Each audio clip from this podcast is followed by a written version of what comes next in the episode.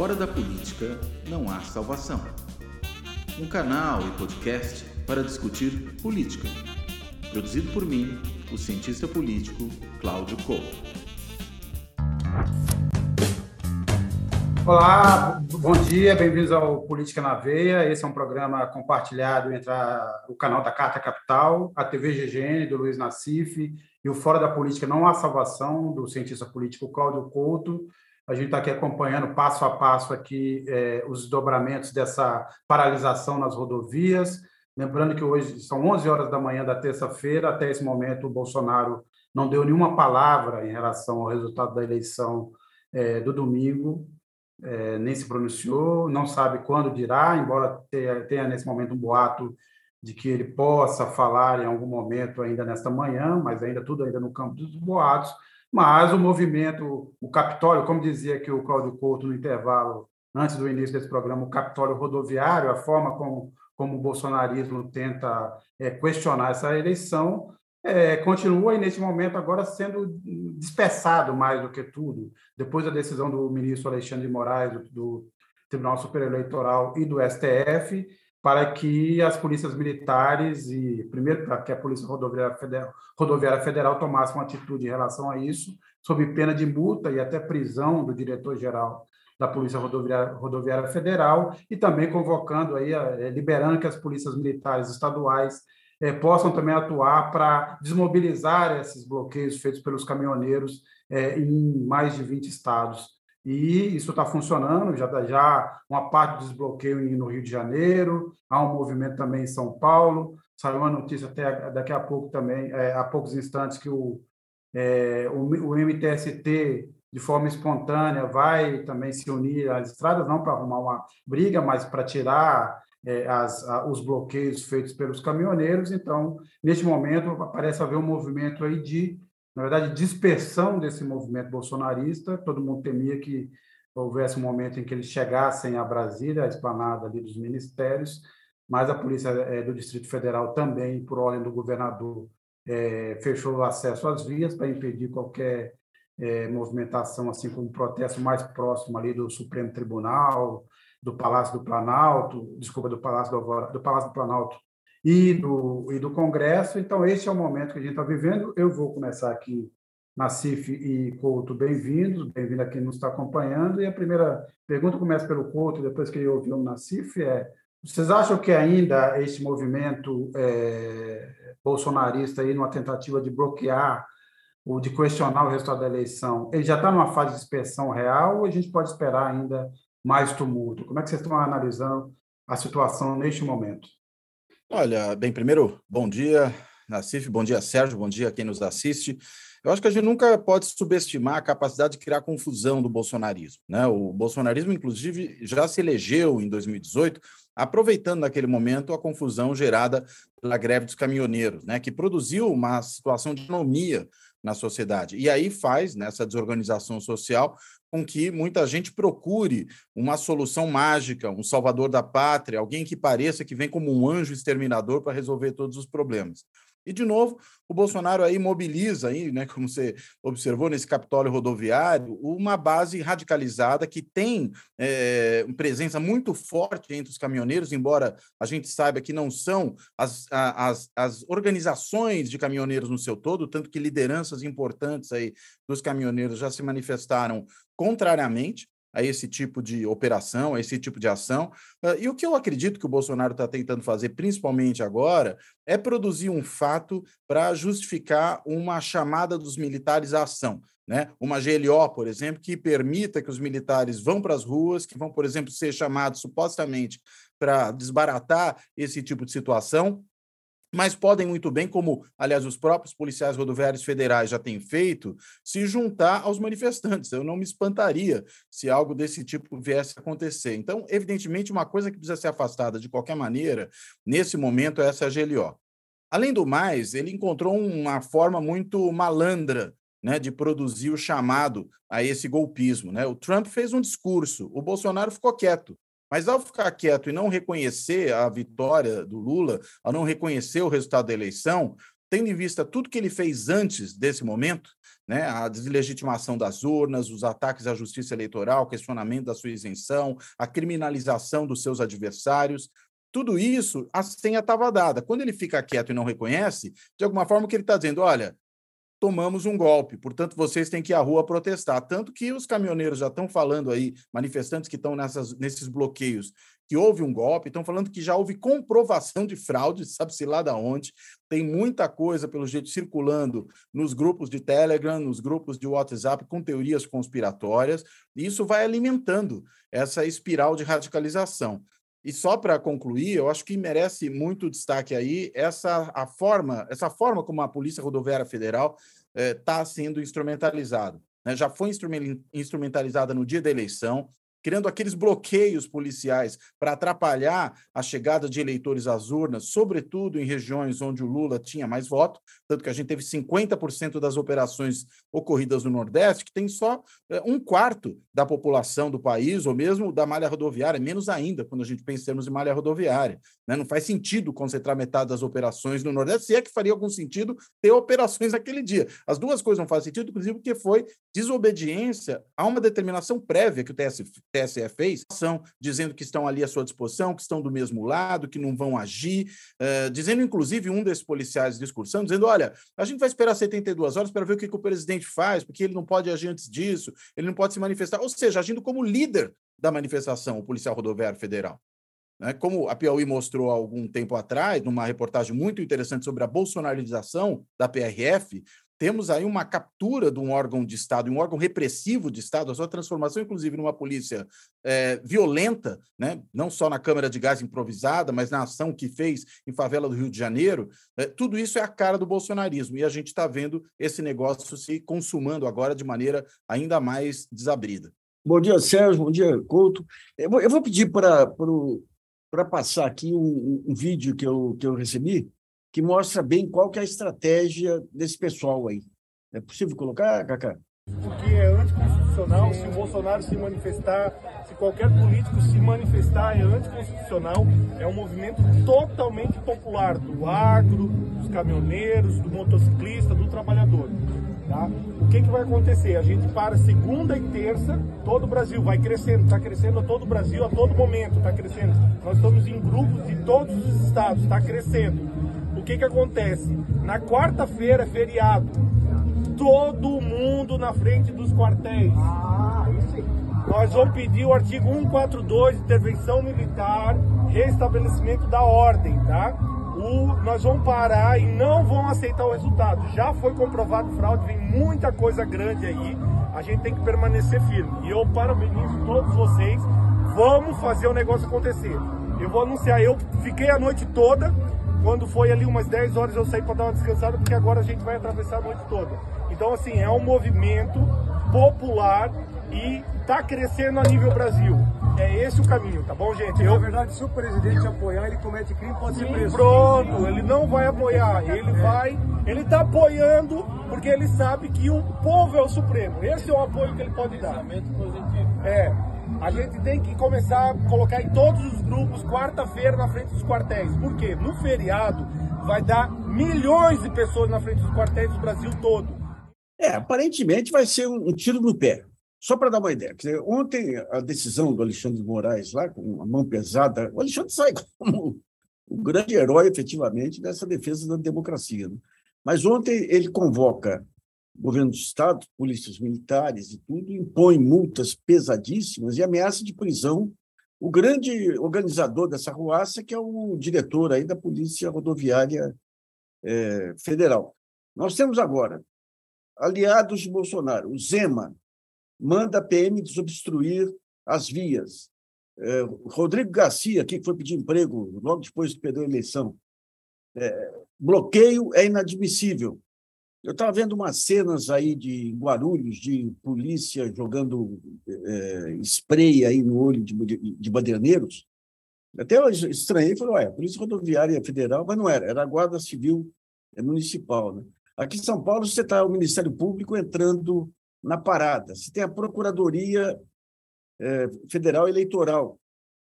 É, então, chama atenção alguns pontos. Primeiro, dentro do Supremo, você tem nove votos a favor da decisão do Alexandre de Moraes, até agora não se pronunciaram os dois ministros bolsonaristas, que mostra sinais. Olha, isso aí são as, são as impressões digitais da articulação feita no Palácio do Planalto.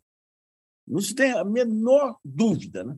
Agora, diz que às 11 teria, haveria uma, uma coletiva da, da Polícia Rodoviária Federal, mas é, quem tem, tem medo. Esse, esse diretor da, da, da Polícia Rodoviária Federal, ele tá, esse já esse vai para a fogueira, não tem, não tem a menor dúvida. Né? Aqui em São Paulo, o procurador estadual disse que já, já mapearam aí os organizadores, são agitadores é, conhecidos, né? É, quando você pega. A questão é que a, a, atuações dessa natureza é, afetam os interesses diretamente daqueles setores da economia favoráveis ao bolsonarismo. A Confederação Nacional dos Transportes pediu manifestação, o agronegócio está puto da vida porque as safras estão sendo transportadas. Então, é um tiro no pé fantástico aí. É um tiro no pé fantástico que vai custar aí muita prisão, muito processo. Eu não duvido nada, nos próximos dias aí, o, o diretor da Polícia Rodoviária Federal sai preso, sob vara, sob vara, efetivamente. Né? Então, eh, não adianta. Todos, Valdemar, Valdemar Costa Neto, todos os aliados do, do Bolsonaro condenando essa operação, e ele e os seus militares da reserva lá, aquele bando de aquele exército de Branca Leone, nem Branca Leone, Branca Leone era algo poético, é, articulando dentro do Palácio do Planalto. Olha, é uma peça de Shakespeare. O, o, o monarca louco lá, cercado de uma pequena corte louca aí tentando pôr fogo no mundo aí. Mas aparentemente vai ser o último tiro de canhão no pé aí do bolsonarismo.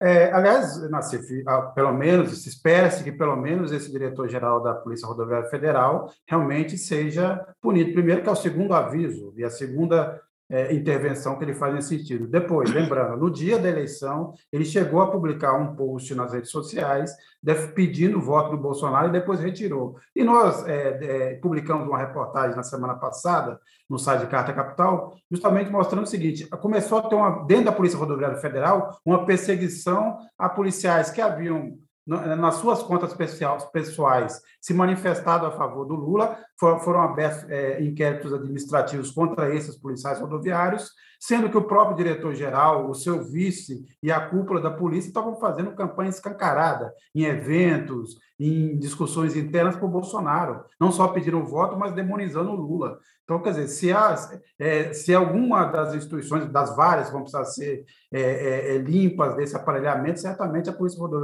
Rodoviária Federal é a mais expressiva delas, ou a, ou a mais tronituante, vamos dizer, nesse momento. Agora, Cláudio Couto e Nassif, é, o que, que, a gente pode dizer do silêncio do Bolsonaro nesse momento? Alguém fez uma observação interessante, eu li em algum lugar é, hoje de manhã, que talvez ela tenha começado por uma falta, é, uma certa depressão, uma falta do que dizer, e depois teria virado um cálculo, né, a partir do momento em que começa, se imaginou que esse movimento dos caminhoneiros pudesse resultar alguma coisa, passou então a ser um cálculo.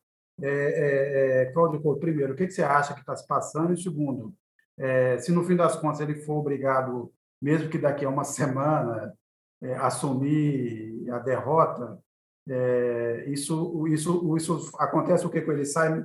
E, para mim parece que ele sai muito mais enfraquecido do que ele já sai em grande medida dessa eleição. Ele, indivíduo Bolsonaro, não o movimento, não a extrema direita, mas ele Bolsonaro como personagem político. Olha, essa questão aí de que poderia ter começado só como uma reação pessoal e depois virou um cálculo, né? Como diriam os italianos, se non è vero è ben trovato. Né? Ou seja, é, faz um baita de um sentido. É, é bem possível que tenha sido isso. Não dá para ter certeza, talvez haja um cálculo desde o começo. Né? Se não havia desde o começo, agora eu não tenho dúvida de que há. Né? Inclusive porque os próprios eh, organizadores desses, desses bloqueios, eles estão dizendo com todas as letras, olha, o presidente precisa ficar quieto, não pode falar nada, que senão ele é responsabilizado. Na verdade, ele vai ser responsabilizado de qualquer forma. Mas ele está, claro, de alguma maneira tentando se esquivar dessa responsabilização por meio aí desse silêncio eloquente. Né? Ele, na verdade, ao não dizer nada, ele não reconhece a vitória do adversário. Ao não reconhecer a vitória do adversário, ele joga lenha na fogueira dos protestos. né? E desse, desses bloqueios de estrada. É, é simples assim.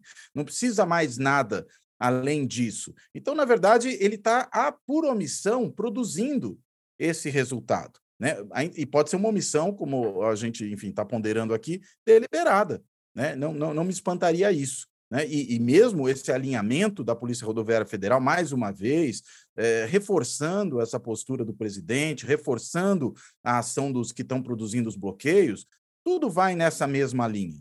Né? Por isso que eu acho que ele está realmente em silêncio. Né, o que parecia no começo uma coisa meio folclórica, até podia ser boa, né? A gente se livrar da fala do Bolsonaro durante algumas horas, depois de quatro anos sofrendo com elas, né, no fim das contas está virando realmente uma estratégia.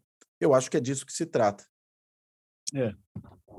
é. um ponto relevante é o seguinte: você tem eh, duas formas aí de, de estimular essa, essa conspiração. O Couto colocou bem da parte do Bolsonaro, que é, que é ficar quieto e deixar o pau comer.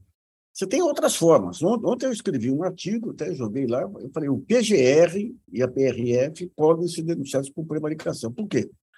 Porque o, a Procuradoria deu 24 horas para, para a Polícia Rodoviária Federal explicar o que está fazendo. Ou seja, a fogueira comendo lá, você dá 24 horas para explicar.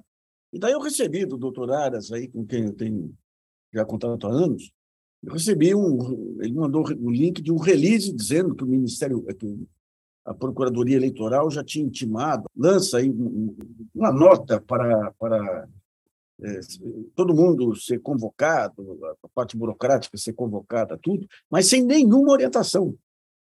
Ou seja, você tem um conjunto de jogo de cenas para ir estendendo, estendendo esse jogo. Agora, a partir do momento que o Alexandre Moraes coloca, joga os governadores no jogo também, a polícia militar no jogo, a brincadeira fica mais complicada. Eu não duvido nada que nos próximos, nas próximas horas aí, os dois ministros do Supremo e bolsonaristas também endossem essa posição. Sabe? Mas é interessante ver a maneira como esses atores eles, eles tentam dar um, é, se, se, blindar legalmente ao mesmo tempo que vão dando, é, vão dando corda aí para essas sublevações. Né? Se dá 24 horas de, de prazo para a Polícia Rodoviária Federal se explicar, isso aí não existe. Daí, quando entra o Alexandre de Moraes, não, ele dá uma ordem imediata para. para... Não, e a Polícia Rodoviária Federal dizendo não estamos agindo porque estamos pedindo orientação para a AGU, Advocacia Geral da União. Então é um, é um jogo, um jogo ridículo aí que vai ter consequências, viu? Vai ter consequências que vai, vão chegar até o ministro da Justiça, que dentro do palácio, ao lado, provavelmente ao lado do Flávio Bolsonaro, é o grande organizador dessa bagunça, certamente vai pegar esse trouxa desse policial rodoviário, desse diretor da Polícia Rodoviária Federal, que já tem histórico de violência. Esses são os trouxas, os trouxas, que apostam tudo, tudo, tudo num candidato derrotado. É, é, é, é aposta, é, aposta maluca, né? Já acabou o jogo. Sim. Você tem um lado que ganhou, um lado que perdeu. Eu aposto todas as fichas no lado que perdeu. Mas digamos que a cabeça bolsonarista não tem muita sofisticação, não. É, parece até o caso do, do, que eu li hoje, de um sujeito que apostou o próprio carro, um bolsonarista, apostou o próprio carro, perdeu. Parece que era um carro bom, né? É, entregou para o amigo. A, a Fátima Oliveira. Bolsonaro é tão despreparado que até agora não agradeceu aos seus valentes eleitores. O Carlos Almeida. Olha só que alívio. Nunca mais vão ter que ouvir o discurso como questão no tocante a, nunca mais vamos ouvir falar em cercadinho. O Antônio Barreira, em 63 dias, 63 dias, qualquer juiz poderá decretar a prisão do inominável. E a Valéria Loski, mimado que é, Bolsonaro deve estar fazendo birra. É, uma, uma pergunta que eu faço, quer dizer, é, claramente esse diretor do, geral da Polícia Rodoviária Federal assim, levou ao extremo a ideia de que nós vamos é, impedir é, é, a ascensão do Lula e essa vitória fraudada nas urnas, como, como dizem os, os bolsonaristas. Mas e a Carla Zambelli? Vocês acreditam que ela também entrará na linha de tiro? Lembrando que ela foi uma das primeiras a manifestar também que é preciso aceitar o resultado e que ela falar, fará uma oposição como Lula nunca teve. Eu também fico imaginando como é que será a oposição da Carla Zambelli ao Lula. Mas, Carla Zambelli, é, Couto e Nassif, o que vocês acham que pode acontecer com ela? Olha, não sendo oposição na bala, já é alguma coisa. né? Porque aquela Zambelli aí, a pistoleira dos jardins, né? Ela mostrou que com ela é muitas vezes desse jeito que se resolvem os problemas. Né? Ela até, inclusive, ameaçou e votar armada, a despeito da proibição para que isso ocorresse também. Então, enfim, é, acho que é uma oposição, claro, a gente sabe, radical, estridente, é, sem qualquer tipo de responsabilidade, sem qualquer tipo de é, propositividade, né? Até porque tudo aquilo que eles tentaram fazer durante esses quatro anos, mesmo estando no governo, não foi exatamente construir muita coisa, mas foi destruir o que tinha. Né? Então, não é se imaginar que na oposição eles consigam, consigam ter uma posição mais, mais construtiva. Mas, é, eu até colocaria, Sérgio, se me permite, uma, uma, um grão de sal aí nessa ideia né, de que ela reconheceu a vitória do Lula. Ela, ela, na verdade, apenas disse que será oposição. Claro que tacitamente isso implica no reconhecimento da vitória, mas é, verbalmente nenhum deles aí, desses bolsonaristas mais raiz, né, se aproximaram disso. Os que fizeram são os bolsonaristas de ocasião. Né? O caso do pessoal do Centrão, né? o, o Arthur Lira, né? o Ciro Nogueira está silente, ele até conversou com gente do, do, do, da equipe transição do Lula, mas não passou disso, não veio a público dar qualquer declaração, pelo menos que eu tenha visto. Pode ser que esteja me escapando aí alguma coisa, mas pelo que eu vi, não deu qualquer declaração nesse sentido. Mas, de qualquer jeito, é um bolsonarista de ocasião e até o Tarcísio, né? já deu declaração em São Paulo de que talvez vá querer ser cooperativo com o presidente. Ou seja, agora que ele está eleito, já não deve mais muita coisa ao presidente. Precisa ver, afinal de contas, o quanto isso vai longe. Né? Se ele vai, por exemplo, resistir à pressão que certamente vai receber para que venham para São Paulo bolsonaristas desalojados do governo federal. E haverá muitos. Né? É gente para caramba, não só entre os civis, mas também entre os militares. Né? Pelo menos já havia nesse final de governo Bolsonaro aí um pouco menos de olavistas, o que até já é um certo progresso, a gente é obrigado a reconhecer. Mas, de qualquer maneira, é, eu imagino que se o Tarcísio de Freitas ele conseguir resistir um pouco a isso e os primeiros sinais indicam que talvez isso venha a acontecer, ele fique um pouco mais com aquele centrão tradicional, com o PSD do Kassab, talvez até com é, um pouco daquela direita que nos faz lembrar do malufismo, né? essa direita mais rude, mas de qualquer maneira não exatamente bolsonarista. É, se ele fizer isso, imagino que ele vai começar já a se autonomizar. E o Bolsonaro, ao agir da forma como está agindo, ele contribui para o seu isolamento. Ele vai reduzindo o custo que muitos desses aliados dele até agora vão ter para se afastar. É mais fácil abandonar um presidente que apronta uma bobagem dessa, né, que cria uma confusão desse tamanho. Seria muito mais complicado se ele tivesse, digamos, se mantido na linha, e aí, consequentemente, bem, é que é quase uma, uma contradição em termos, né? O Bolsonaro mantido na linha. Mas, enfim, se ele tivesse tido uma postura um pouquinho diferente aqui nesse final e simplesmente reconhecido a derrota, porque aí ele teria uma certa legitimidade mais ampla para reivindicar, inclusive, a lealdade daqueles que lhe acompanharam nesse momento. Ao agir dessa forma, nem isso mais ele vai poder reivindicar, vai ficar só aí com essa, essa, essa horda de extremistas aí que estão agora com ele fechando estradas. É, tem um conjunto de, de, de fatores novos no ar que é difícil a gente aquilatar os desdobramentos. Né? O primeiro deles é o seguinte: fora do poder, é, com a Polícia Federal desamarrada, com, as mãos soltas aí, você vai ter uma Polícia Federal que resistiu, grande parte dela resistiu aí às manipulações bolsonaristas, com um caldeirão de denúncias aí para apurar. Então, isso aí você vai ter os efeitos disso no bolsonarismo, não sei, mas é evidente que o Flávio Bolsonaro, esses caras não tiveram nem a paciência de desviar dinheiro e esperar um tempo aí para comprar mansões e tudo, né? Então você tem, é, eles são é, é, é, novos ricos da, da, da corrupção, né? Antes, antes eles eram os rachadinhas, depois entra, você tem muita suspeita. Eu lembro que quando é, a Petrobras começou a falar em se desfazer do sistema de gás e tudo, nós demos uma matéria ah, mapeando aí os negócios do Flávio Bolsonaro. Ele montou uma uma, uma empresa, uma, uma, em sociedade com um cara da Petrobras, um ex-geólogo, que era ligado na área de gás.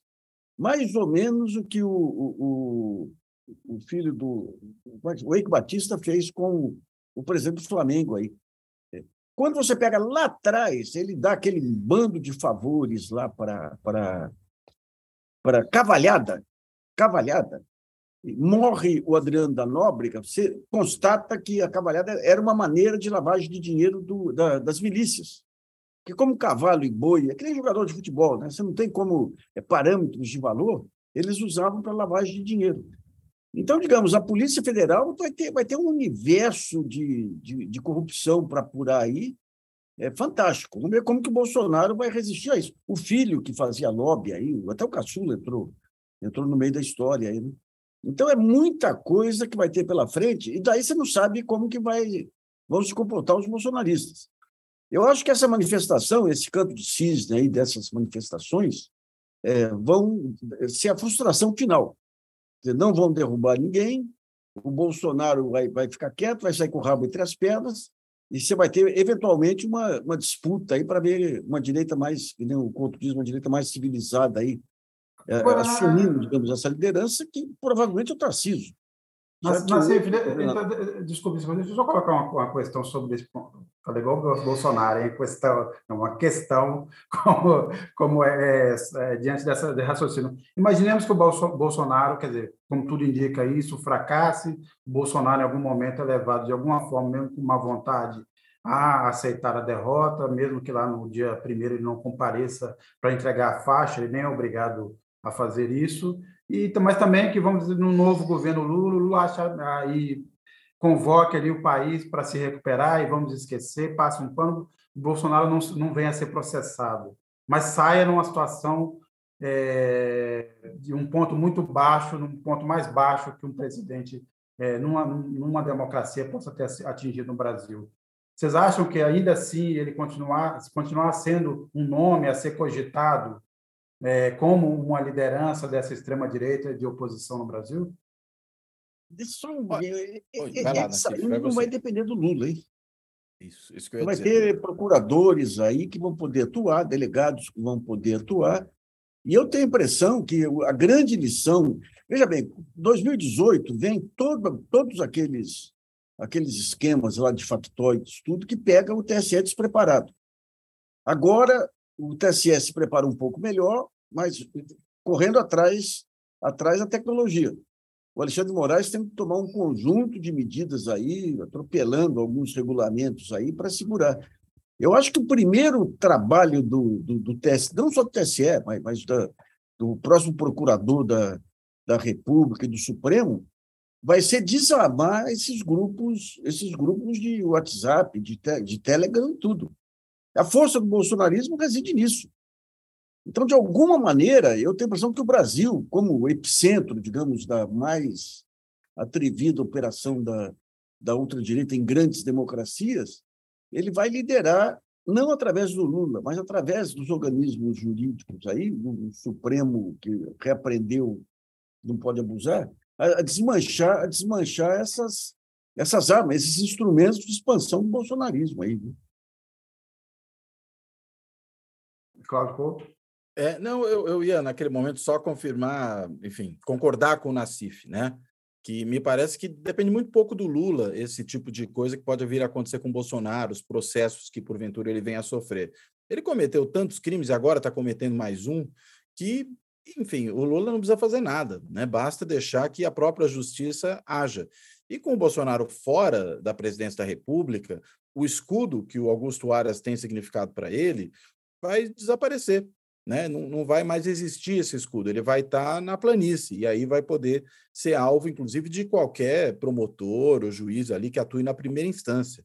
Né? Não, não vai ser mais necessário que o Procurador-Geral da República ou o Prevaricador-Geral da República que haja né, numa situação como essa. Acho, acho que esse é um ponto. Agora, eu acho que, na realidade, a gente vai ter, de qualquer maneira, mesmo com o Bolsonaro se isolando, perdendo espaço, perdendo poder para uma direita mais mais pragmática, não sei o quanto civilizada, mas talvez também é. mais civilizada e, e pragmática.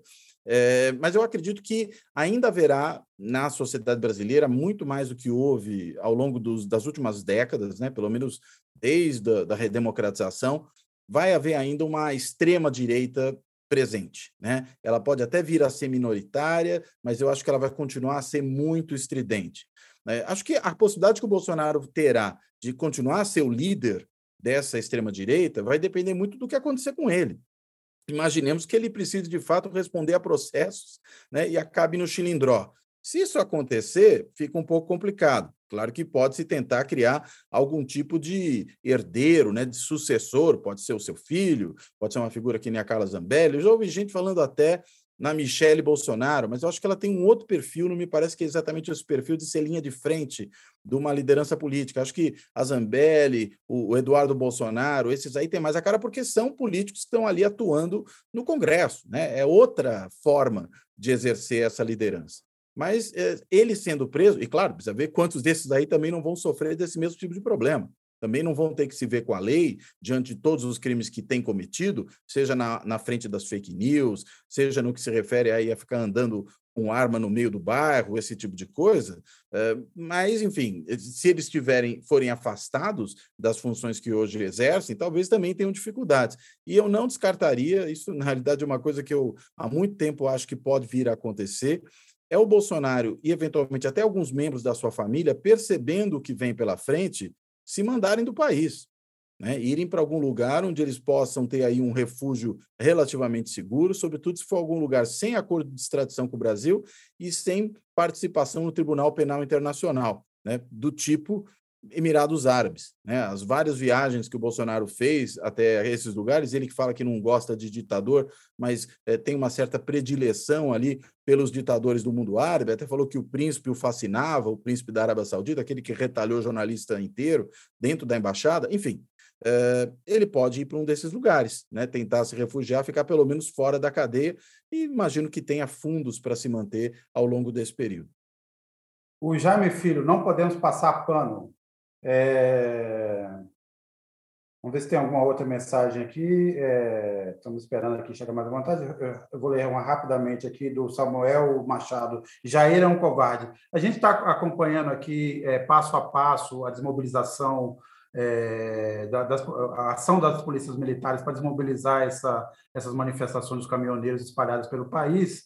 E vamos aqui, obviamente, ir atualizando todo mundo, mas eu queria colocar uma outra questão diferente aqui, Nassif Couto, é, depois a gente pode retomar essa conversa, que é, é, de qualquer maneira, e apesar de tudo que aconteceu nas últimas duas semanas, eu acho que eu já disse num programa anterior, que eu acho que do ponto de vista psicológico freudiano, o Bolsonaro fez de tudo para perder essa eleição, e o Brasil quase fez de tudo para ele ganhar, também numa, numa dimensão freudiana, mas apesar do, é, do, da, da, história do canibalismo, do é, pintou um clima, da arma da Zambelli, toda a ação translocada, ele, no segundo turno, é, diminuiu bastante a diferença, quer dizer, sumiram ali quase 4 milhões de votos que o Lula tinha de vantagem, o Lula acabou ganhando com 2 milhões e 100 mil votos essa eleição, e eu queria perguntar para vocês, Nassif e Couto, que lição que o campo progressista e os democratas precisam tirar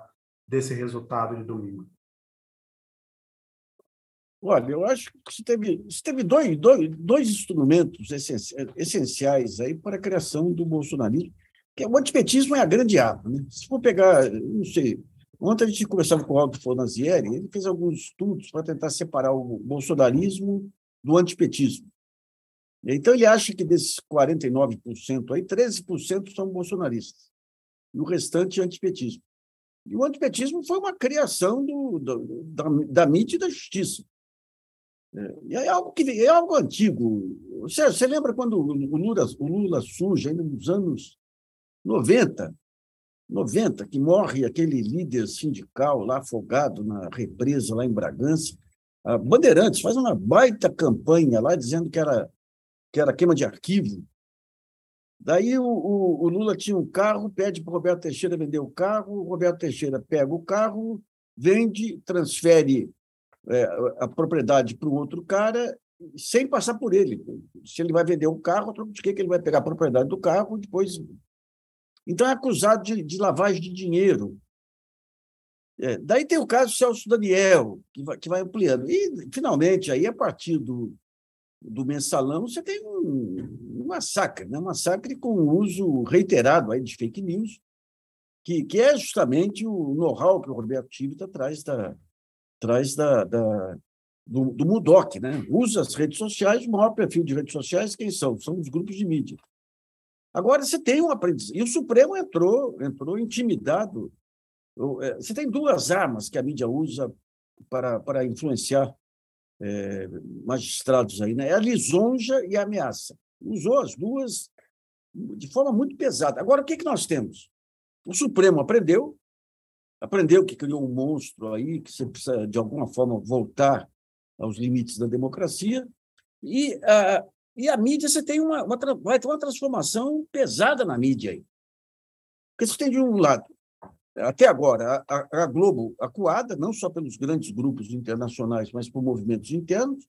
Você tem é, a Jovem Pan, que é uma, é uma rede bolsonarista, agora, de repente, deu uma limpada, aí mandou o Augusto Nunes, Augusto Nunes, aquele Guilherme. Fiuza. Guilherme Fiuza e o. Caio Coppola. Caio Coppola. Mas trouxe o, o Fernão Mesquita, que é um, que é um Augusto Nunes desinformado aí. Então, você tem a Jovem Pan, que está tentando se reagrupar, você tem uh, os evangélicos, é que tem toda uma estrutura de rede, mas não são necessariamente bolsonaristas, né? eles têm a vida própria, interesses próprios. Aí, e, e há sinais aí objetivos de que a CNN pretendia montar uma rede aí para uma rede bolsonarista. É, ela começou com um jornalismo muito bom aí, uma, trouxe um pessoalzinho ótimo aí. E, de repente, começa a colocar, coloca Boris Casoy. Boris é uma ofensa ao jornalismo. Coloca o Boris Casoy para fazer liberdade de opinião ao lado de um jornalista veterano muito bom lá. Daí o, Boris não dá conta, eles colocam o tal de Alexandre, não sei das quantas aí, que é um reacionário com mais informações que o Boris. Fica com liberdade de opinião com dois direitos e uma esquerda. Né? Traz o Mesquita, traz o, aquele Moura Brasil, que só sabe falar em foro de São Paulo, traz Ives Gandra, e, e as suspeitas que tinham é, é, é de tentativa de montar uma rede de rádios bolsonarista, que o menino já teria tido ano passado, e aqui, de, de alguma maneira, junto com algum grande banco de investimento, adquiriu o Estadão. E daí é um outro fenômeno que a gente tem que levar aí no, no campo midiático, que, que, que, é, que, é, essa questão dos grandes grupos financeiros é, adquirirem a mídia, que o BTG fez com, fez com a Abril. É, com Abril, né? E você tem, por outro lado, a mídia alternativa aí que vai ter algum fôlego aí com esse. Fora, fora, digamos, as redes bolsonaristas e as redes que vão ter que ser criadas aí, formadas pelo, pelo, pelo, campo, pelo campo progressista também. Né?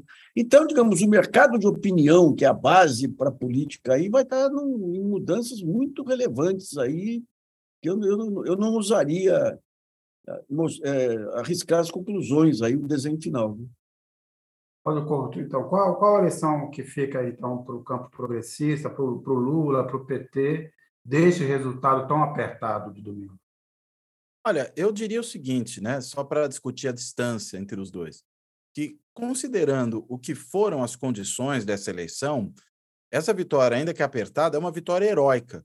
Né? E por que, que eu estou dizendo isso? Porque considerando que a gente nunca viu em tempos de democracia no Brasil, imagino que nem antes, antes de 64, um uso da máquina nessa magnitude, né, um, um, uso desbragado, desrespeito a toda a legislação eleitoral, né, e no final aquela instrumentalização da Polícia Rodoviária Federal para atrapalhar eleitor do adversário, né? Auxílio emergencial a, a, num valor imenso, 450 bilhões de reais despejados em quatro meses na campanha, segundo levantou lá o Nelson Marconi. Você, você tem aí uma, uma, uma situação inaudita.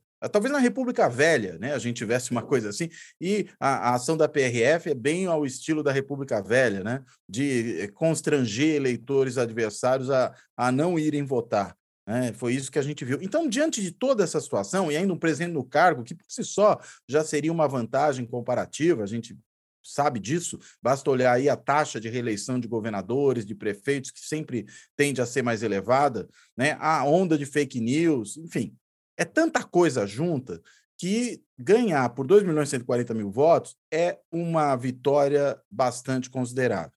Né? É, é uma vitória porque não foi justa essa eleição. O Bolsonaro fica reclamando que não foi justa, mas não foi mesmo, ele tem razão. Só que não, não foi justa, não é para ele que não foi justa, é para o seu adversário que não foi justa, porque essas condições são absurdas. Então, é, eu diria que talvez isso mostre, inclusive, a força que teve o anti-bolsonarismo. Só o Lula, só o Lula, só o Lula Só o Lula seria capaz de ganhar essa eleição nesses, nessas condições. Né? ah, eu acho que sim. Acho que o Nassif ia falar alguma coisa, né, Nassif? O diretor da Polícia Rodoviária, a Polícia Rodoviária Federal convocou uma coletiva, mas o diretor não vai se pronunciar. É um trouxa, aquele trouxa que vai na linha de frente. O, o, os, é. Tem ministros já do Bolsonaro em, em conversa com o pessoal do Lula, o próprio vice-presidente Mourão já acenou com o reconhecimento da, da vitória. Agora, os trouxas, esses caras que foram para ali. Agora, um ponto relevante, que até o, Sérgio tinha colocado lá, de, de policiais rodoviários federais que foram punidos aí por, por beneficiar, por fazer propaganda do, do Lula, é o seguinte: você tem todo um sistema de monitoramento da opinião pública em mãos da BIM e do Departamento de Inteligência do Exército, que não tem controle civil. Eles têm ferramentas capazes de monitorar 60 milhões de CPFs aí, ué. Aquela lista que eles fizeram de funcionários públicos contra Bolsonaro, muito simples. Colocaram toda, todo o banco de dados do funcionalismo num desses sistemas, adquirido no, no, nos Emirados, é, e depois colocaram palavra-chave. Quando o Couto fala em, em exílio do Bolsonaro nos Emirados, é perfeitamente factível. Essa ultradireita é tão maluca que o Bolsonaro, os, os Bolsonaros se aproximaram aí do, de um dos príncipes lá do Emirado, que controla o fundo soberano do, do Emirado, através daquele lutador de jiu-jitsu lá, um Gracie, um daqueles Gracie lá dos Estados Unidos. Esse sujeito vai para os Estados Unidos, era um cara, era um cara franzino, entra numa academia Gracie, se entusiasma, transforma o jiu-jitsu em esporte preferencial lá do país dele e depois o Grace faz o meio-campo para que eles venham aqui comprar, adquirir a refinaria de Landulfo Alves por um valor questionado. Ou seja, você tem uma, a ultradireita mundial aí vai, vai, vai estar confinada nesses, nesses centros aí de ditadura fundamentalista. Né?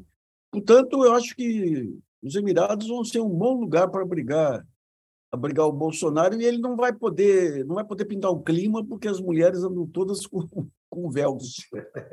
Eu, que, eu vou, vou encaminhar duas perguntas do GGN, mas antes eu queria só ler aqui um comentário de um eleitor do Bolsonaro que nos brinda, nos honra com sua assistência, o Guilherme Guerra. Eles, vocês vão comer cachorro para não morrer de fome, seus petistas. Eu queria dizer o seguinte, eu vou até propor para o Nacif, Nacif, que a partir de janeiro de 2023, tanto a Carta quanto o GGN, cria uma sessão de culinária, inclusive para ensinar a como preparar cachorro. Porque aí, se a gente vai comer, vamos comer com algum estilo, né? Pode ser um guisado... Pode ser cachorro quente? Ser, não, cachorro quente eu já como com uma certa... Muita regularidade, mas de vez em quando. Agora, deixa eu... Aqui, tem duas perguntas aqui do GGN. Uma, vou fazer rapidamente para o Nacif ele, é, a, a Salete Farias. Esses que foram mandados embora da Jovem Pan, será que não eram pagos pelo Planalto? Massif? Não, eu acho que não, viu? Só o fato, por exemplo, o Augusto, por que, que eles foram mandados embora, embora antes? Porque eu, toda vez que tinha live lá do, do, do, do Bolsonaro, eles chamavam Augusto. O Augusto era o, o, Você pega esse, esse. Como é que chama lá o presidente da Jovem Pan? O, Tutinha. Tutinha. O Tuti ele tem uma característica interessante. Quando dá muita, muita audiência lá, o cara fica poderoso por um tempo. Você pega o Reinaldo lá, o Reinaldo era poderoso por algum tempo, especialmente quando passou a defender o Michel Temer lá, da, do, virou democrata por conta aí da simpatia pelo Michel Temer. Foi só esvaziar o Michel Temer, deu pé na bunda. O Augusto, segundo as informações lá, ele estava ele tava mandando na, na emissora. É algo muito interessante. Você pega a Veja lá, lá atrás, o poder do Hélio Gaspari por ter interlocução com o Goberi, com o, o, Ludwig, tudo lá, com o Heitor de Aquino, tudo, quando passa o governo, os donos não querem esse tipo de competição. Né? E, então, de um lado, teve isso. De outro lado, você tem essa tentativa agora de perceber. O Tutinha ele falou algo que é a síntese da imprensa brasileira. Eu não tenho posição política, eu dou o que os meus é, ouvintes, leitores, espectadores querem. Então, até falaram que. É, então, digamos, faz parte um pouco de, desse negócio de, de desbolsonarizar a emissora, mas mais que isso, é, ele faz o mesmo movimento que os Chivita fizeram com o Gaspar lá no tempo da ditadura. Rei morto, o, o, representante do rei aqui não tem mais poder, não vem mais, mais me dar ordem. Então dá um pé na bunda. Eu, eu, eu, eu acho que o Augusto Nunes é candidatíssimo para assumir o comando da TV Cultura. Fica aqui esse registro sobre o Tarcísio. É, esse é um receio Veremos. que o pessoal na cultura tá mesmo, né? É. é isso é... vai ser, inclusive, um termômetro interessante, né? Não só isso, evidentemente, mas de saber o que, que vai ser o governo Tarcísio, né? Se algo desse tipo acontecer, é, vamos saber. vai ser um né, desastre, né? Vamos saber, né, Claudio, se vai ser um, um, um, governo Tarcísio ou se vai ser um governo Kassab, né? Eu apostaria que talvez seja um governo Kassab. Veremos. Já é alguma coisa. É. É. O, o Márcio Soares, também lá do GGN, e aí Nacife e, e Couto. Essa postura criminosa da Polícia, da Polícia Rodoviária Federal é majoritária ou a instituição ainda está preservada? Pergunta o Márcio Soares. É, tem uma federação aí dos policiais rodoviários federais que está contra, tá contra essa, é, essa, essa orientação aí, né? Eu tenho impressão, inclusive eles estão falando agora, aqui está tá um porta-voz falando aqui, sabe? Mas isso aqui, gente, a corporação burocrática muda o poder. A corporação burocrática é, ela é que nem é que nem empresário. O empresário é valentíssimo até a hora que o fiscal da Receita para na porta dele. Eu lembro quando morreu aquele, morreram aqueles aqueles é, é, mendigos lá no centro, que eu tinha, acho, o Heródoto falou, não, os empresários que mataram para limpar o centro. Eu falei, gente, o empresário tem medo do fiscal que aparece na porta.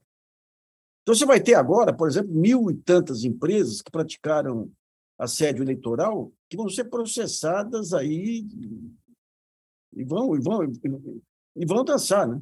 E, do mesmo jeito, essas corporações públicas, pega o Ministério Público, nossa senhora, no tempo da Lava Jato eram os donos aí, as listas do Ministério Público, a arrogância. Daí entra o Bolsonaro, que ele soube fazer algo que o Lula não soube, usar o poder da caneta. Acabou a Lava Jato, acabou tudo. Hoje, hoje em grupos de. de eu estava vendo alguém comentar outro dia, acho que foi no Globo que deu, um grupo aí de, de 200, aí, é, procuradores, lavajatistas, tudo descendo o cacete do Dallagnol, o Dallagnol desmoralizou, usou o Ministério Público de escada. Então, digamos, essas corporações, quando você muda a direção, o jogo é outro. O cara quer saber da chance de ter uma promoção aqui, de ter uma. Então, eu acho que enquadra rapidamente, mas o, pre... o diretor tem que, tem, que, tem que ir preso para servir de exemplo.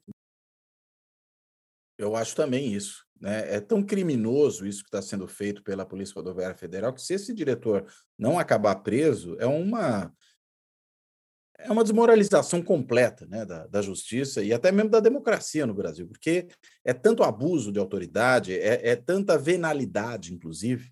Agora, de fato, houve um aparelhamento grande na Polícia Rodoviária Federal né? não é pequeno, por isso que eu mencionei aquela reportagem muito boa da Piauí sobre a PRF, que saiu um tempo atrás, que ela escrutina exatamente essa questão, né? vai ali nos detalhes, mostra uma série de informações, e é por isso que a gente tem visto também tantos policiais rodoviários federais em vários desses episódios aí de bloqueio se, se juntando aos manifestantes e não agindo como policiais rodoviários para desobstruir a pista, né? fazendo exatamente o contrário. É, é, é claro, talvez isso varia um pouco de lugar para lugar. É, às vezes está sendo mandado para o bloqueio exatamente aquele cara que vai saber que é justamente o indivíduo mais simpático ao movimento e não se manda o outro. Tudo isso pode eventualmente acontecer. Mas é, há sintomas de que houve uma contaminação mesmo muito grande dessa organização. E mais do que isso, né? aquele episódio horroroso, né, terrível, da, do sufocamento de um cidadão né, dentro da caçamba da, da viatura da Polícia Rodoviária Federal, transformado numa câmera de gás. Aquilo não foi um episódio casual. Aquilo já vem na esteira dessa transformação porque a Polícia Rodoviária Federal passou durante o período Bolsonaro. Eu chamei a atenção logo na primeira fala que eu fiz aqui que as ações também da Polícia Rodoviária Federal junto a policiais civis, e a policiais militares no Rio de Janeiro em operações feitas nas favelas também acende um alarme. Ou seja, você tem aí uma coisa mudando. Não é mais a situação que a gente tinha antes. Não era uma polícia só de, de cuidar do trânsito. Né? É uma outra coisa. Ela, e, e gozado que o Bolsonaro escolheu a ela, talvez por justamente perceber que era onde era mais fácil produzir a cooptação. Né, uma carreira não tão é, sofisticada e não tão prestigiosa quanto a carreira de policial federal, propriamente dito, é ali que sobrava o espaço para agir dessa maneira. Não, é isso, eu, é isso que eu ia ressaltar, o Nassib já tinha falado, você ressaltou agora, Claudio Couto, justamente, e a gente vamos, vamos lembrar daquela fatídica reunião que levou ao rompimento do Moro com o Bolsonaro, que agora depois, é, agora estão de novo juntos, é, foi a tentativa do Bolsonaro de aparelhar a Polícia Federal, viu-se que era impossível, então ele mirou na Polícia Rodoviária Federal e um tanto quanto na ABIN, embora a ABIN também não tenha entregado a ele o que ele esperava. Então, me parece isso mesmo. De, de, qual a estrutura policial que eu vou poder aparelhar? E aí estava lá por, a Polícia Rodoviária, Rodoviária Federal à disposição. Tem uma outra pergunta aqui também do GGN. A Cristina Camilo, a gente estava falando da mídia, ela pergunta: e a Globo? O PT e a Globo fizeram as pazes? E ela diz que é nítido que o comportamento da Globo mudou em relação ao Lula, se comparado aos anos, aos anos anteriores. Há um acordo aí, Nassib, você acha? É um tácito, né? Mas se a Miriam Leitão cruzar, cruzar com o Lula aí, a, a esposa que se, que se acautele, porque vai dar beijo na boca. Né? É impressionante. Outro dia, outro dia o, como que chama? O ghostwriter do Demóstenes, lá, o geógrafo. O, Demétrio. Demétrio. Demétrio. Gritou em, gritou em altos brados. Todo mundo sabe que teve corrupção na Petrobras, mas o Lula não estava envolvido. É, é, não é um acordo, é, é, é o reconhecimento tácito. Aliás, o, o superintendente, da, da, o diretor de operações da, da Polícia Rodoviária Federal está com a cara de, de, com cara de B aqui, explicando a hum. operação. Mas a Globo percebeu que a única salvação dela é a democracia. Tudo bem, ela usou a ditadura para virar o que virou, mas a imprensa só é relevante em, em ambiente democrático. Em ambiente democrático, porque daí ela pode pressionar o judiciário, pode pressionar o Congresso, pode usar, usar o empresariado para pressionar a parte política, e através disso pressionar o executivo. Quando você entra na ditadura, só tem um ponto de pressão que é o executivo. Então, isso aí é historicamente. Por que, que quando você vem, a Ford vem para o Brasil nos anos 20, a primeira coisa que ela faz é trazer uma agência de publicidade junto e contratar grandes escritórios de advocacia. Porque sabe que as, dentro da democracia. Por, que, por que a democracia virou o regime especial aí da, da do, do, do mercado e do liberalismo? Porque através da democracia eles controlam, através dos partidos políticos, Congresso, é, através, através do, do, do, do judiciário, contratando aí grandes escritórios de advocacia e a mídia através da publicidade. Então, digamos, o que a Globo percebeu é que dentro de um, desse ambiente que ela criou lá, o que ela fez foi abuso de poder, achando que é interessante esse, esse ponto também. Até vou sugerir para o Cláudio Couto um dia pegar algum aluno aí para um estudo, né? Você, é, você começa, pega um governo fraco, a Dilma era um governo fraco, não sabia usar caneta, não sabia negociar, não sabia você começa já, lá atrás, já, com mensalão, você começa a manipulação, começa a percebe que sabe jogar a opinião pública, cria um vácuo político. A hora que cria um vácuo político, qualquer babaca que, tem um cargo público se acha em condições de ocupar, de ser um novo condutor da, das massas. Pega o Luiz Roberto Barroso. O orgulho dele de ser o, o, a figura pública que mais influencia o judiciário, que agora vem o, vem o novo iluminismo, daí vinha, vinha o Temer.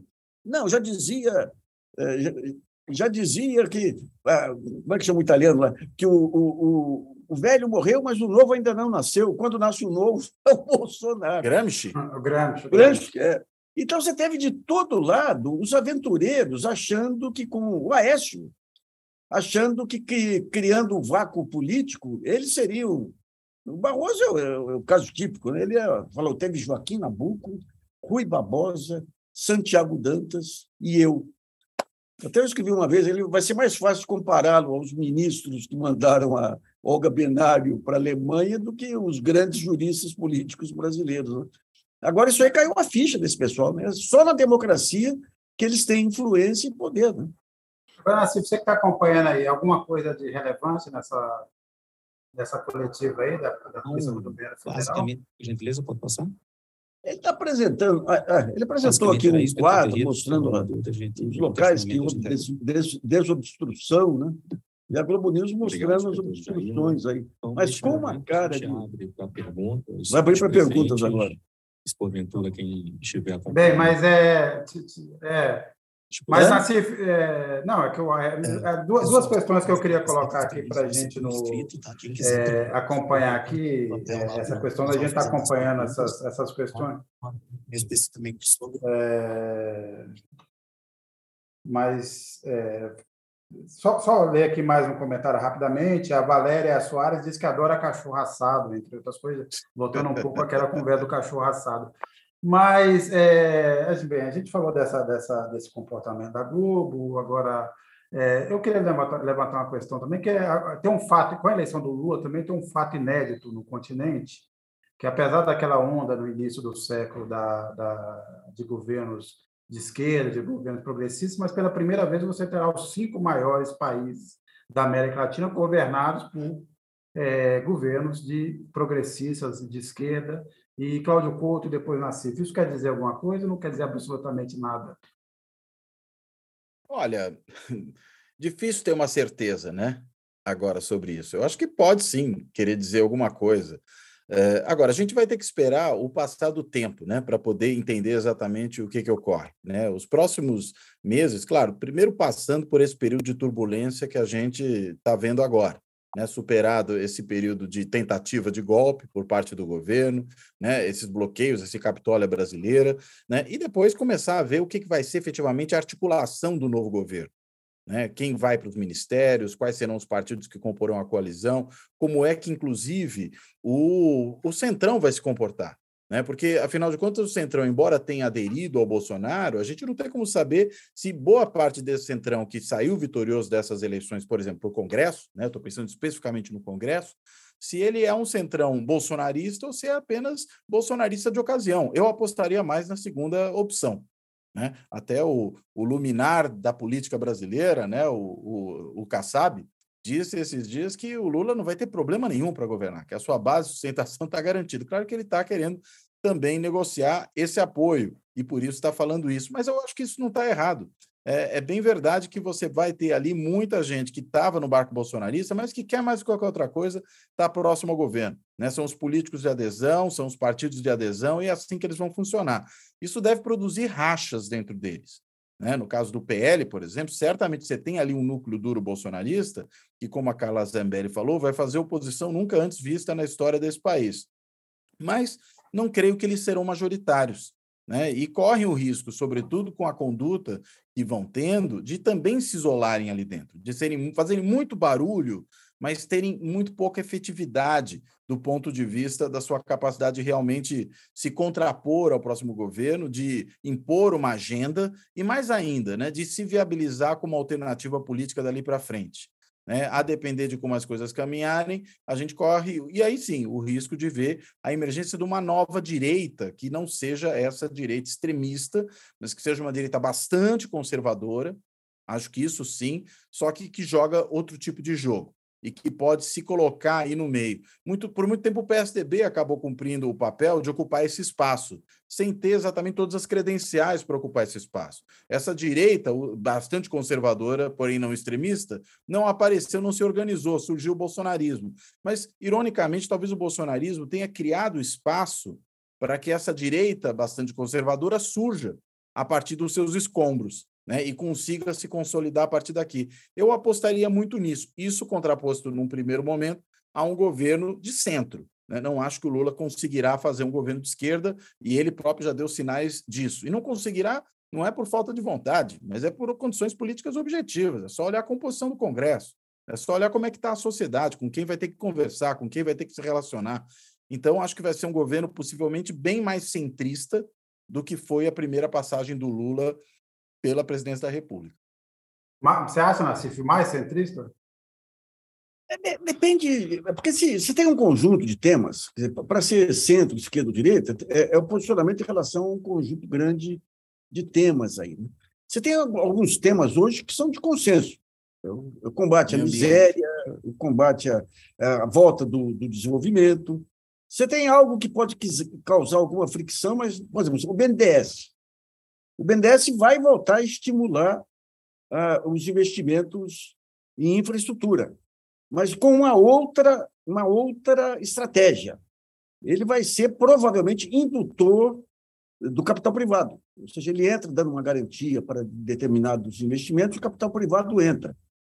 Um ponto que foi colocado, eu nem gosto de colocar agora em crítica, eu critiquei muito na época lá, mas depois virou, virou uma, uma arma política aí, esse negócio dos grandes campeões nacionais do, do, do, do Luciano Coutinho, né?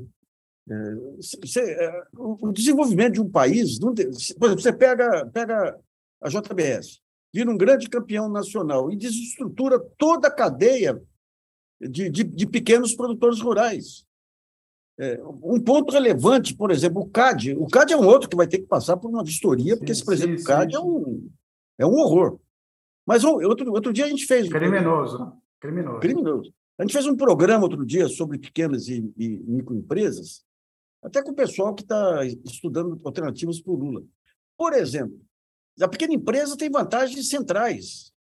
Ela, ela é, é, é mais empregadora de mão de obra, ela garante mais a estabilidade econômica.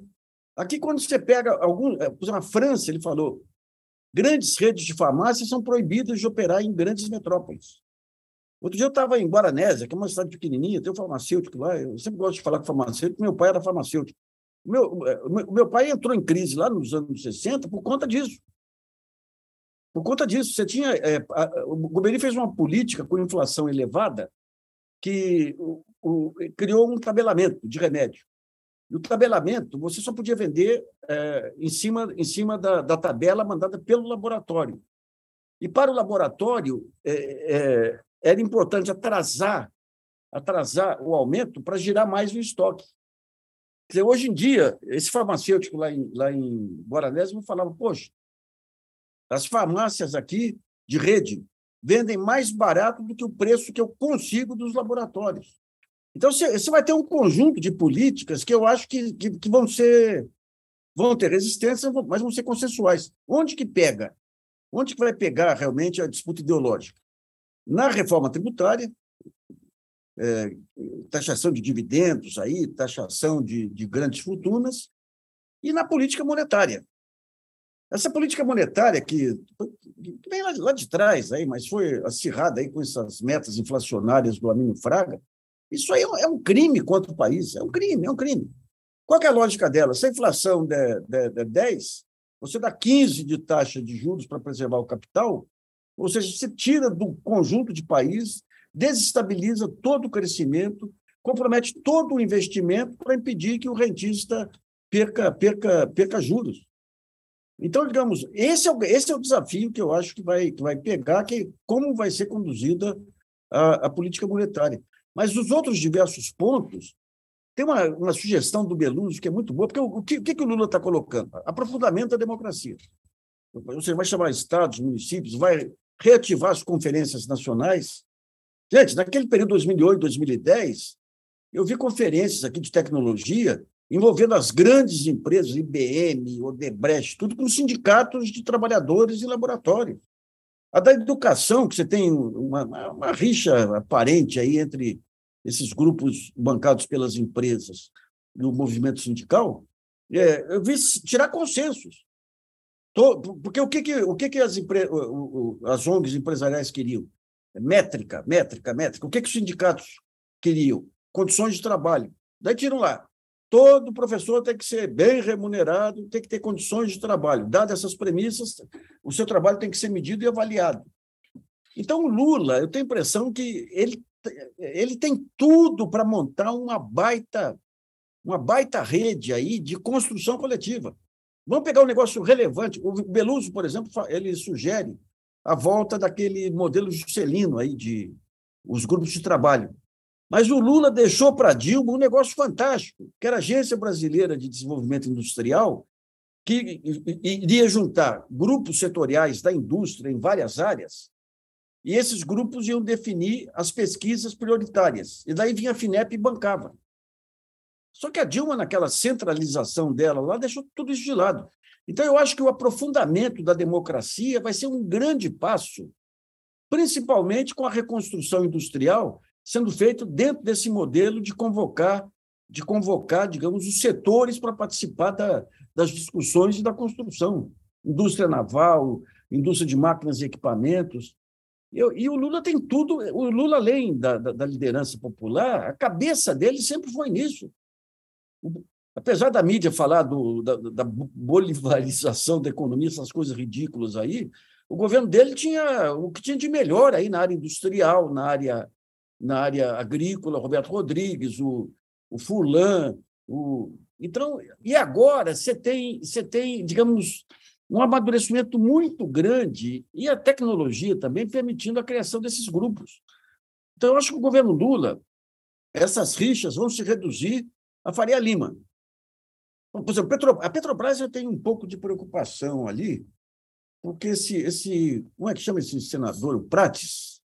Então, falando em Prates para a Petrobras, ele pegou uma proposta daquele, aquele cara da Unicamp, lá, Ricardo Carneiro, é, quando veio o aumento de petróleo, uma proposta horrorosa, horrorosa. Nós fizemos uma crítica, ele ligou xingando a redação, eu mandei ele a merda lá, depois ele veio de forma mais educada, que era a criação de um fundo de compensação, que é correto. O que é um fundo de compensação? Se estiver muito alto, o fundo entra, só que era um fundo de compensação que preservava todos os ganhos dos acionistas privados. Era um fundo de compensação que era feito com os dividendos da área pública e com outras formas aí de, de, de financiamento para preservar o lucro dos acionistas privados. Isso é um, absurdo. Por quê? Porque ele já estava se, tentando se colocar como candidato a presidente da Petrobras. E o Ricardo Caneiro era o cara que, que montou essa, eles montaram depois um imposto de exportação para o fundo, que era coisa ridícula. Se o preço do petróleo tivesse 120 dólares, o imposto era 2, 3 dólares. Uhum. Então, digamos, tem que ficar um pouco preocupado, porque você tem gente dentro do PT que está pensando em formas de criar maneiras de atuar com o mercado de forma inteligente, como esse direcionamento, por exemplo, do crédito privado com, Petro, com o BNDES dando garantias. Mas você tem outros que estão fazendo jogadas aí, não é Henrique Meirelles, Henrique Meirelles é uma, é uma caricatura, que estão fazendo jogadas para se habilitar junto ao mercado, fazendo concessões malucas aí, ué. malucas que eu digo dentro da lógica de você usar Petrobras e estatais para processos de crescimento e tudo aí, né? Não, esse, em suma, vamos ter muito tema aí para divertir. Viu? Não, então, esse, esse é um dos pontos realmente mais, mais preocupantes, é a ver como é que o Lula vai lidar com essa pressão do mercado, que agora vai vir, agora vai ficar todo mundo que estava ali até ontem financiando o Bolsonaro, vai lá, não só bater, dar um, tapa, um tapinha nas costas, mas também já chegar com a fatura, a cobrança e virar todo esse discurso. E lembrando também, Nassif coloca bem, talvez só essa, a recuperação dessa, desses desses fóruns de diálogos mais democráticos que possam fazer frente a um problema novo que o Lula e o PT não enfrentaram na primeira fase que governaram, que é o Banco Central independente, que é mais uma pedra no sapato dessa estrutura toda.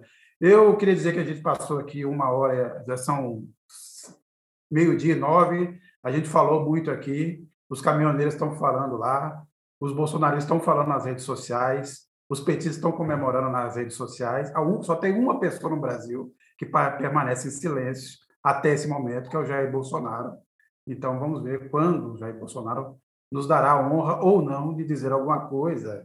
Ou talvez ele faça aquele velho conselho do Romário o Pelé. O Pelé, quando calado, é um poeta.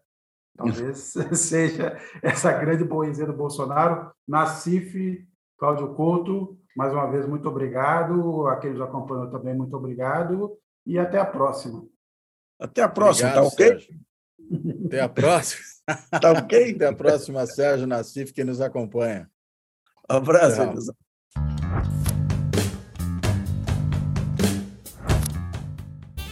Fora da política não há salvação. Um canal e podcast para discutir política. Produzido por mim, o cientista político Cláudio Couto.